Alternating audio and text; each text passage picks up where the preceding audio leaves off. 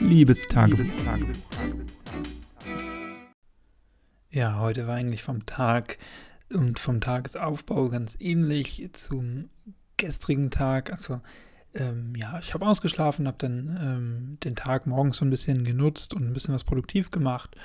Und ähm, ja, dann am Nachmittag oder am Abend vielmehr habe ich mich dann rausgesetzt, wieder, ähm, ja, so 18 Uhr ungefähr und saß dann wieder da. Diesmal habe ich noch einen Pullover mitgenommen, weil es dann so um 20 Uhr doch kalt wurde. Ja, und dann saß ich da, habe gelesen, habe Podcast gehört, habe ähm, Leute beobachtet. Diesmal saßen sogar auf der Bank, auf die ich mich gesetzt habe. Das war zufälligerweise dieselbe Bank wie gestern, ähm, auch noch Personen. Und irgendwie habe ich gemerkt, dass sich mein Verhalten oder so mein, ähm, wie man sich gibt, ja, ist ja das Verhalten, aber so ein bisschen, wie man sich fühlt, auch wie man sich gibt. Ich kann das schwer beschreiben, irgendwie so der ganze Habitus sich so ein bisschen ändert, sobald Leute mit einem auf der Bank sitzen. Ich kann das schwer beschreiben, aber ich habe irgendwie mir dann viel mehr Gedanken gemacht, wie ich mich jetzt bewege oder wohin ich jetzt gucke. Ähm, und man hat sich komischerweise oder habe ich mich weniger alleine gefühlt da auf der Bank. Also äh, war ich ja auch de facto, aber ähm, auch wenn ich mit der Person dann gar nicht gesprochen habe oder so, sondern ja gut, man hat sich gegrüßt und so, aber jetzt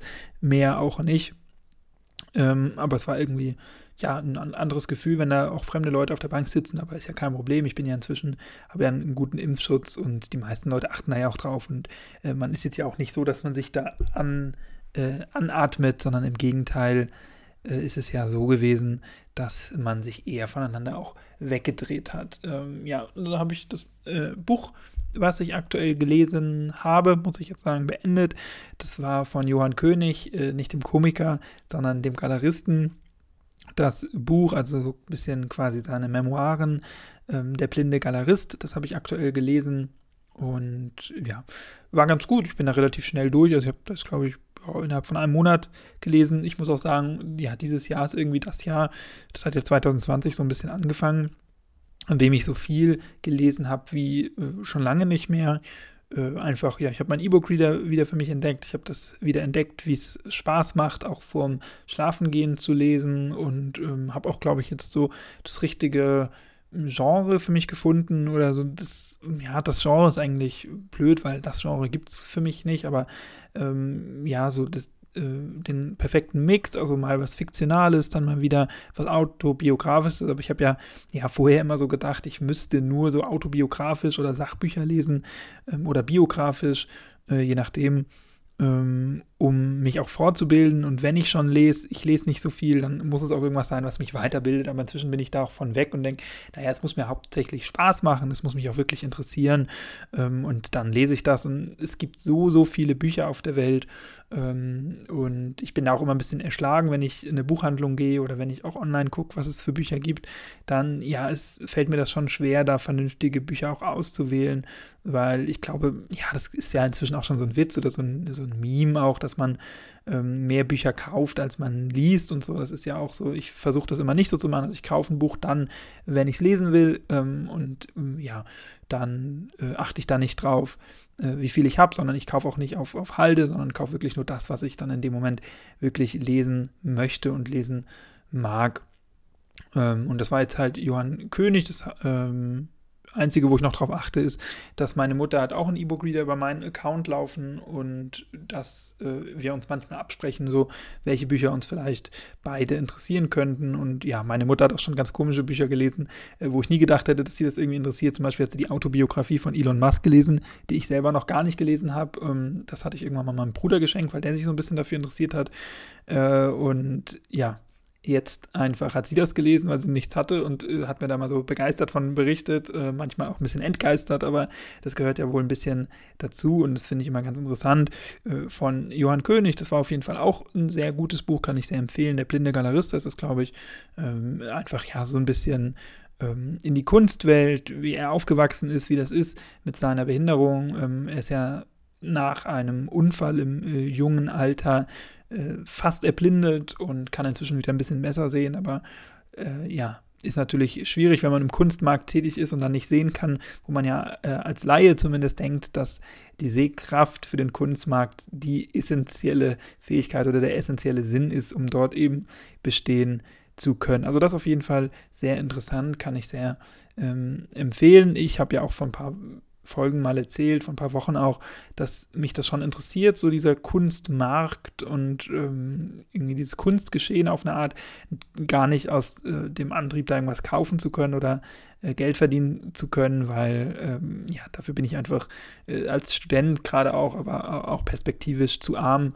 Ähm, also das ist kein Anlass, aber ich finde irgendwie diese Welt faszinierend und äh, gerade Johann König, der es auch sehr beherrscht, eben Social Media mäßig aktiv zu sein und seine Kunst an den Mann zu bringen und auch zu erklären, sodass auch mir ohne jetzt große Erfahrung dieser Kunstmarkt so ein bisschen verständlicher wird und auch dieses Kunstgeschehen, auch das ein oder andere Kunstobjekt ähm, zeitgenössischer Kunst, ähm, ja, einfach ver verstehbar wird und nachvollziehbar wird. Und das finde ich, kann er einfach ganz gut machen. Und deswegen hat mich das Buch interessiert.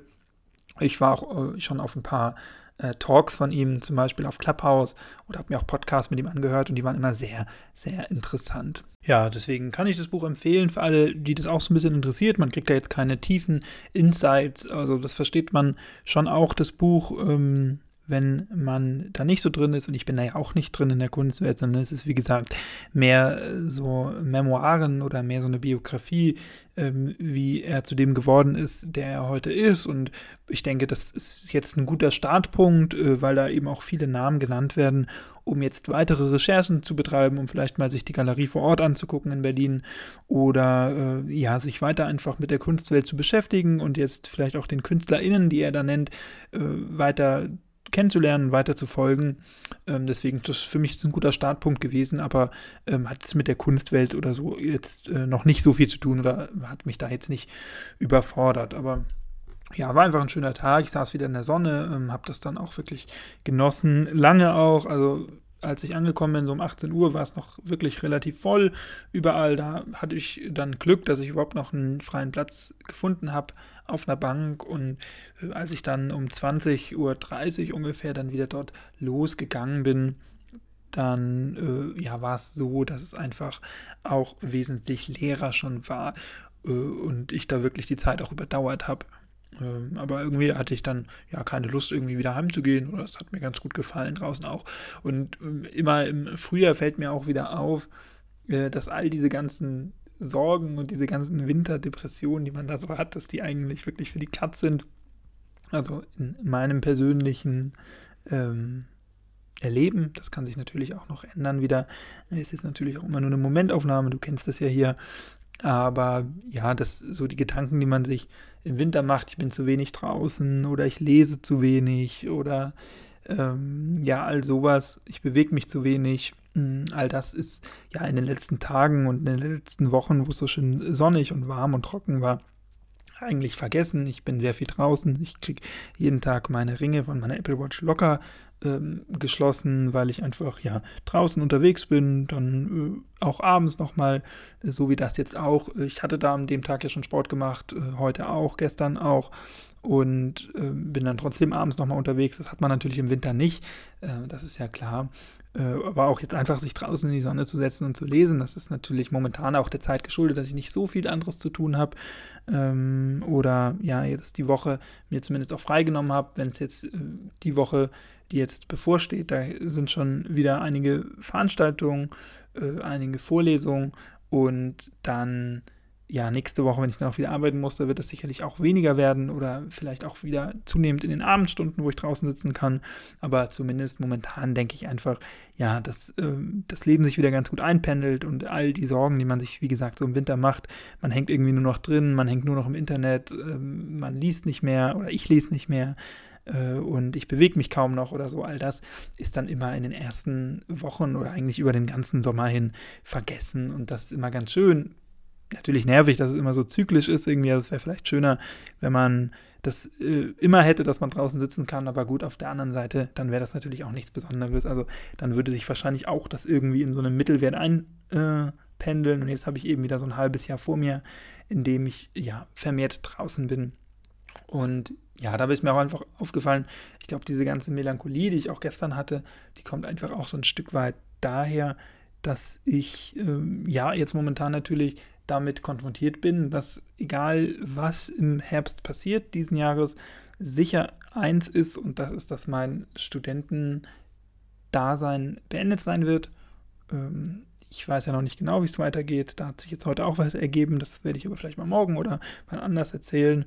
Ähm, und dass dieses Leben kein oder oft keinen richtigen Tagesablauf zu haben oder sich das selber einzuteilen, ähm, ja, eben auch mal sagen können, jetzt gehe ich mal eine Stunde raus und mache danach weiter oder jetzt teile ich mir das so ein, so wie ich meine Masterarbeit geschrieben habe, in äh, ja, zwei Monaten ziemlich tight und wirklich äh, morgens bis abends durchgeschrieben. Dafür jetzt ja so ein bisschen schöneren Sommer als vielleicht ähm, Kommilitoninnen von mir, mit denen ich jetzt auch am Wochenende Kontakt hatte, die zum Beispiel gesagt haben, die haben das in den Semesterferien nicht gemacht, ähm, weil sie da gar nicht dran gedacht haben, nicht weil sie es nicht hätten machen können, sondern weil sie da gar nicht dran gedacht haben und sind jetzt halt eben so ein bisschen im Stress oder zunehmend im Stress oder auch andere, mit denen ich dann im September noch auf Exkursionen fahren werde, äh, die mir berichtet haben oder die sich generell beschwert haben, indem sie nämlich gesagt haben, dass das blöd ist für sie mit den Zeiten, weil sie da eigentlich ihre Masterarbeit schreiben. Und wenn sie dann eine Woche verlieren, dann ist das für sie blöd ja, ich habe jetzt eine Woche auch mal nichts gemacht für die Masterarbeit, weil ich mir das inzwischen leisten konnte. Äh, und diese Perspektive, irgendwann nicht mehr diesen Studentenstatus zu haben, sondern einen geregelteren Job, ähm, das wird, glaube ich, für mich nicht schwer, weil ich äh, auch in dem äh, in festen Settings eigentlich ganz gut auskomme. Aber es wird auf jeden Fall eine Umstellung. Und wenn ich dann nicht sagen kann, ich gehe jetzt mal eine Stunde raus, setze mich auf eine Bank und lese in der Sonne oder ich mache jetzt mal ein Wochenende oder zwei Tage nichts äh, und mache dann dafür am Wochenende was oder umgekehrt, dann ist das, glaube ich, schon wieder eine Umstellung. Nicht, was nicht heißt, dass es schlechter wird oder so, es ist einfach nur anders für mich. Und das, glaube ich, ist auch so ein bisschen was, was meine Melancholie gestern oder meine Ungewissheit gerade auch, ja, natürlich ein bisschen getriggert hat. Äh, aber wird man sehen, wie sich das dann rausstellt. Das wirst du auf jeden Fall erfahren, wenn du hier abonnierst, falls du es noch nicht getan hast und dann auch in den nächsten Tagen, Wochen, Monaten wieder reinhörst, wenn es den Podcast dann noch gibt. Aber davon gehe ich jetzt einfach mal aus. Ne? Was aber sicher ist, ist, dass es morgen eine Folge gibt. Und da hören wir uns dann gerne wieder in dem Podcast-Player deiner Wahl. Bis dahin, mach's nicht gut, mach's besser, Tschüss, danke fürs Zuhören, bleib gesund und munter. Bis morgen. Ciao.